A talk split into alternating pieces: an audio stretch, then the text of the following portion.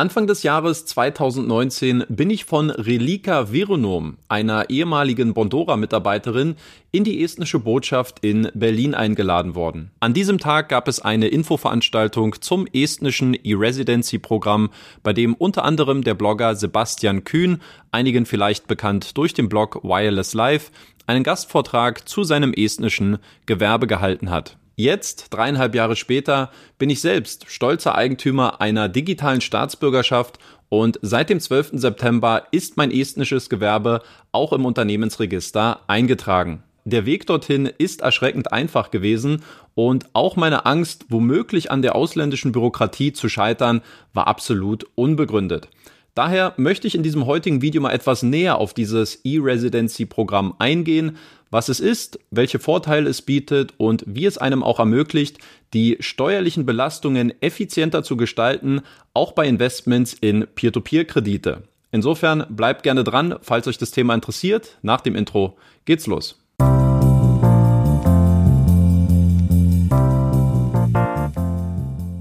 Bevor wir anfangen, kurz der Hinweis, dass ich zum heutigen Video auch einen sehr ausführlichen Artikel auf meinem Blog veröffentlicht habe, wo ihr nochmal alles nachlesen könnt und wo ihr auch Informationen findet, die ich heute aus Zeitgründen auslassen werde. Zunächst ganz kurz zu meiner persönlichen Geschichte und warum ich mich jetzt dazu entschieden habe, im Sommer mein Gewerbe in Estland anzumelden.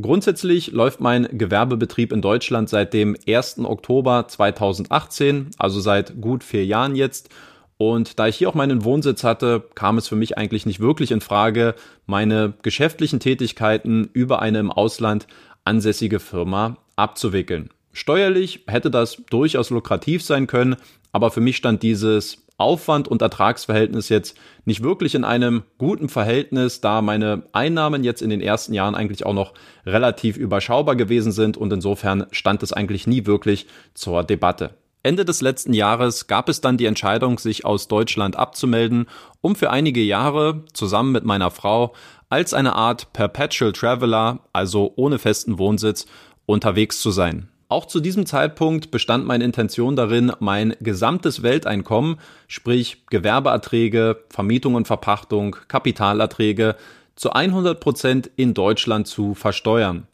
Das Problem, das deutsche Finanzamt wusste nicht so recht, wo ich meine digitalen Dienstleistungen denn eigentlich erbringen würde und wie auch meine steuerliche Ansässigkeit aufgrund des fehlenden Wohnsitzes zu interpretieren sei. Die Konsequenz daraus ist gewesen, dass trotz meiner Bemühungen bereitwillig mehr Steuern in Deutschland zu zahlen, mich das Finanzamt als beschränkt steuerpflichtig eingestuft hat, wodurch mir unter anderem der Grundfreibetrag in Höhe von circa 10.000 Euro abgezogen wird und ich quasi ab dem ersten Euro direkt besteuert werde.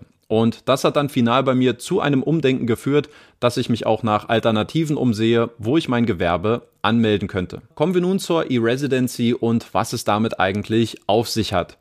E-Residency bedeutet übersetzt so viel wie virtueller Wohnsitz und dahinter verbirgt sich ein Programm der estnischen Regierung, welches am 1. Dezember 2014 eingeführt worden ist. Wer Inhaber einer solchen E-Residency ist, der besitzt eine digitale und staatlich ausgestellte Identität, mit der man die Möglichkeit hat, Zugang zu Estlands elektronischen Dienstleistungen zu bekommen, wie zum Beispiel der Unternehmensgründung.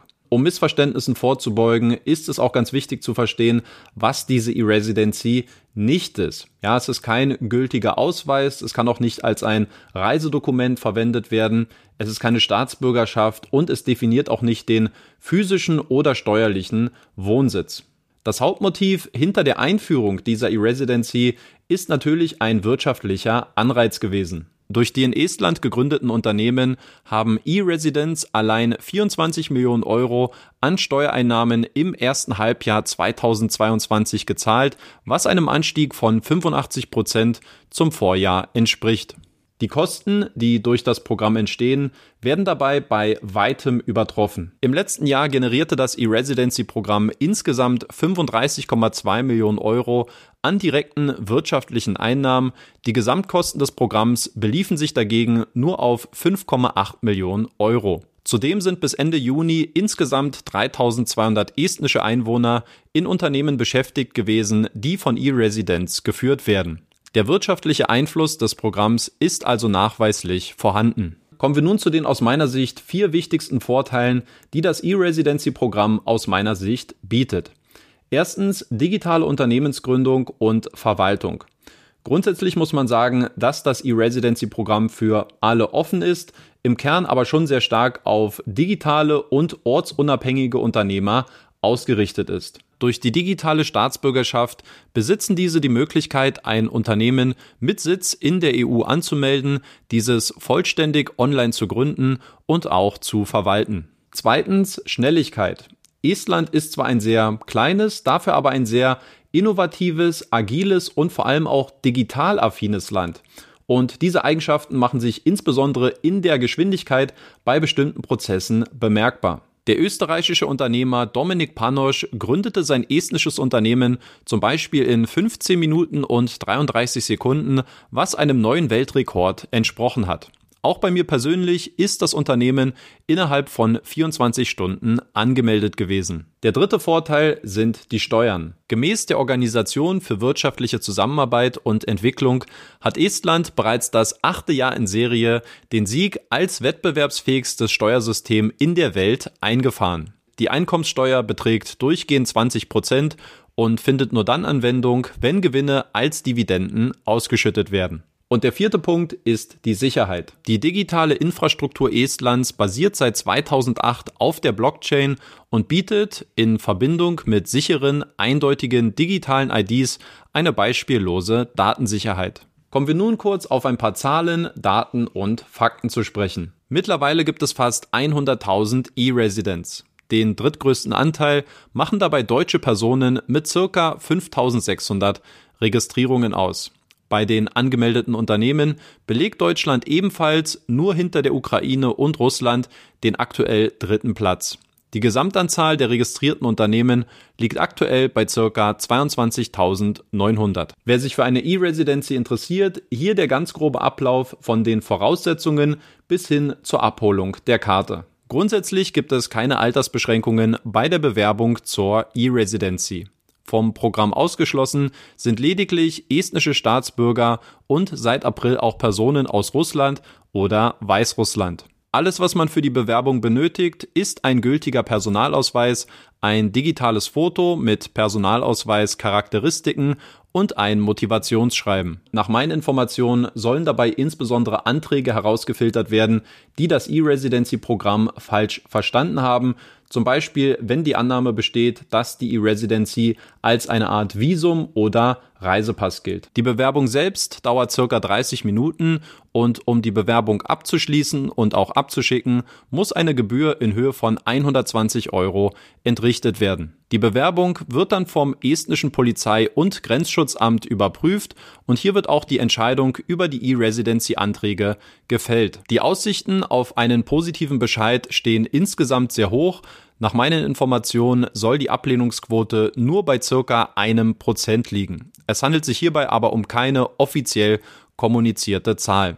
Die Bewerbung wird nach offiziellen Angaben innerhalb von 30 Tagen geprüft. In meinem persönlichen Fall hat es 26 Tage von der Bewerbung bis zur Annahme gedauert. Sobald der Antrag bestätigt worden ist, dauert es dann nochmal circa zwei bis fünf Wochen, bis das Starter-Kit bei der im Vorfeld ausgewählten Abholstation in Empfang genommen werden kann. Bei mir persönlich betrug diese Zeitspanne 13 Tage. Aktuell gibt es weltweit 47 Orte, in denen man seine Karte abholen kann. Ein Versand ist hingegen nicht möglich. Sollte die Karte nicht innerhalb von sechs Monaten nach Ankunft am Abholort in Empfang genommen werden, wird die Karte zurück nach Estland gesendet und dort vernichtet. Die Hürden, um danach ein Gewerbe in Estland anzumelden, sind meistens, je nach Tätigkeitsbereich, sehr gering.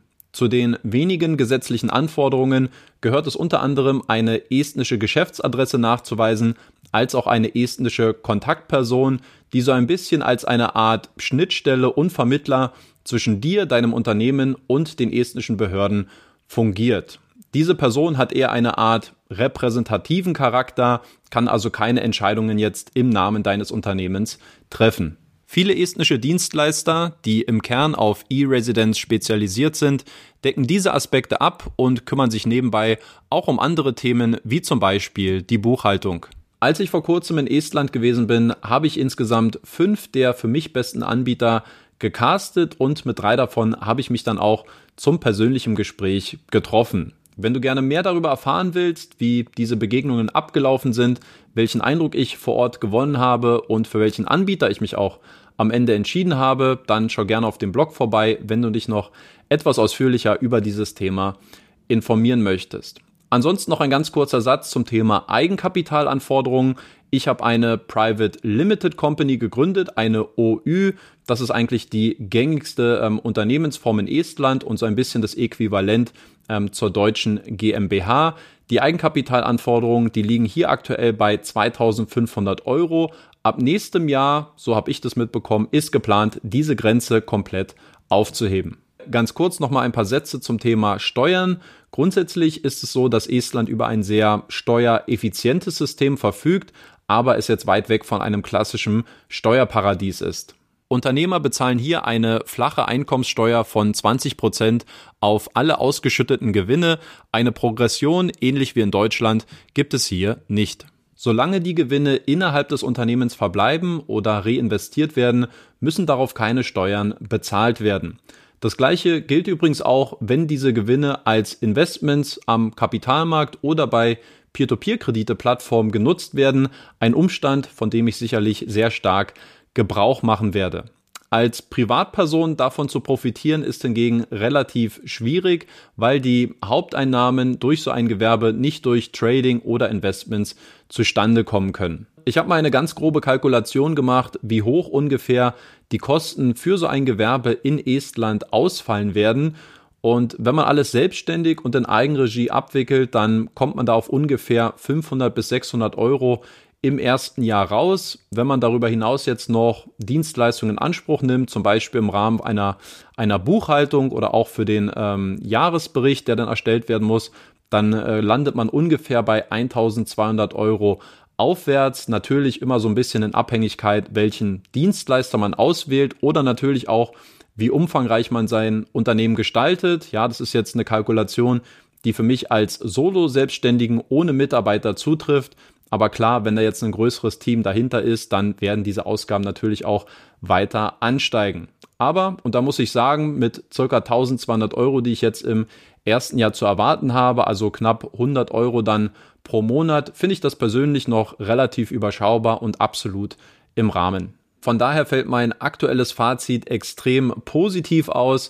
Vor allem, wenn ich mir überlege, wie groß zu Beginn doch meine Sorgen und Ängste gewesen sind, an dieser bürokratischen Hürde einer Unternehmensgründung im Ausland zu scheitern. Also das hat mir wirklich die Augen geöffnet und ähm, ich kann absolut nur Positives äh, über diesen gesamten Prozess berichten, von der Bewerbung hin zur Abholung der Karte, die Funktionsfähigkeit der Karte, ähm, dass man alles online und digital organisieren kann, die Verwaltung, die ganzen Dienstleister, die einem da äh, mit Rat und Tat zur Seite stehen. Also wirklich von vorne bis hinten ähm, ein sehr einfacher, ein sehr digitaler, ein sehr effizienter Prozess. Und alle, die es interessiert, ähm, vielleicht mal ein Unternehmen im Ausland ähm, zu gründen, den kann ich das nur nahelegen, vielleicht mal dieses E-Residency-Programm ins Auge zu fassen. Auch wenn es heute ein etwas anderes Video geworden ist mit einem inhaltlich etwas anderem Fokus, hoffe ich trotzdem, dass hier einiges an neuen Informationen für euch mit dabei gewesen ist und dass ihr hier ein bisschen was Neues lernen konntet. Falls ihr jetzt Fragen, Anregungen oder Kritik habt, was die E-Residency angeht oder auch mein Gewerbe in Estland, dann schreibt es gerne in die Kommentare. Ich bin gespannt, von euch zu lesen. Vielen lieben Dank für eure Aufmerksamkeit und wir sehen uns dann hoffentlich beim nächsten Video wieder. Bis dahin, euer Danny.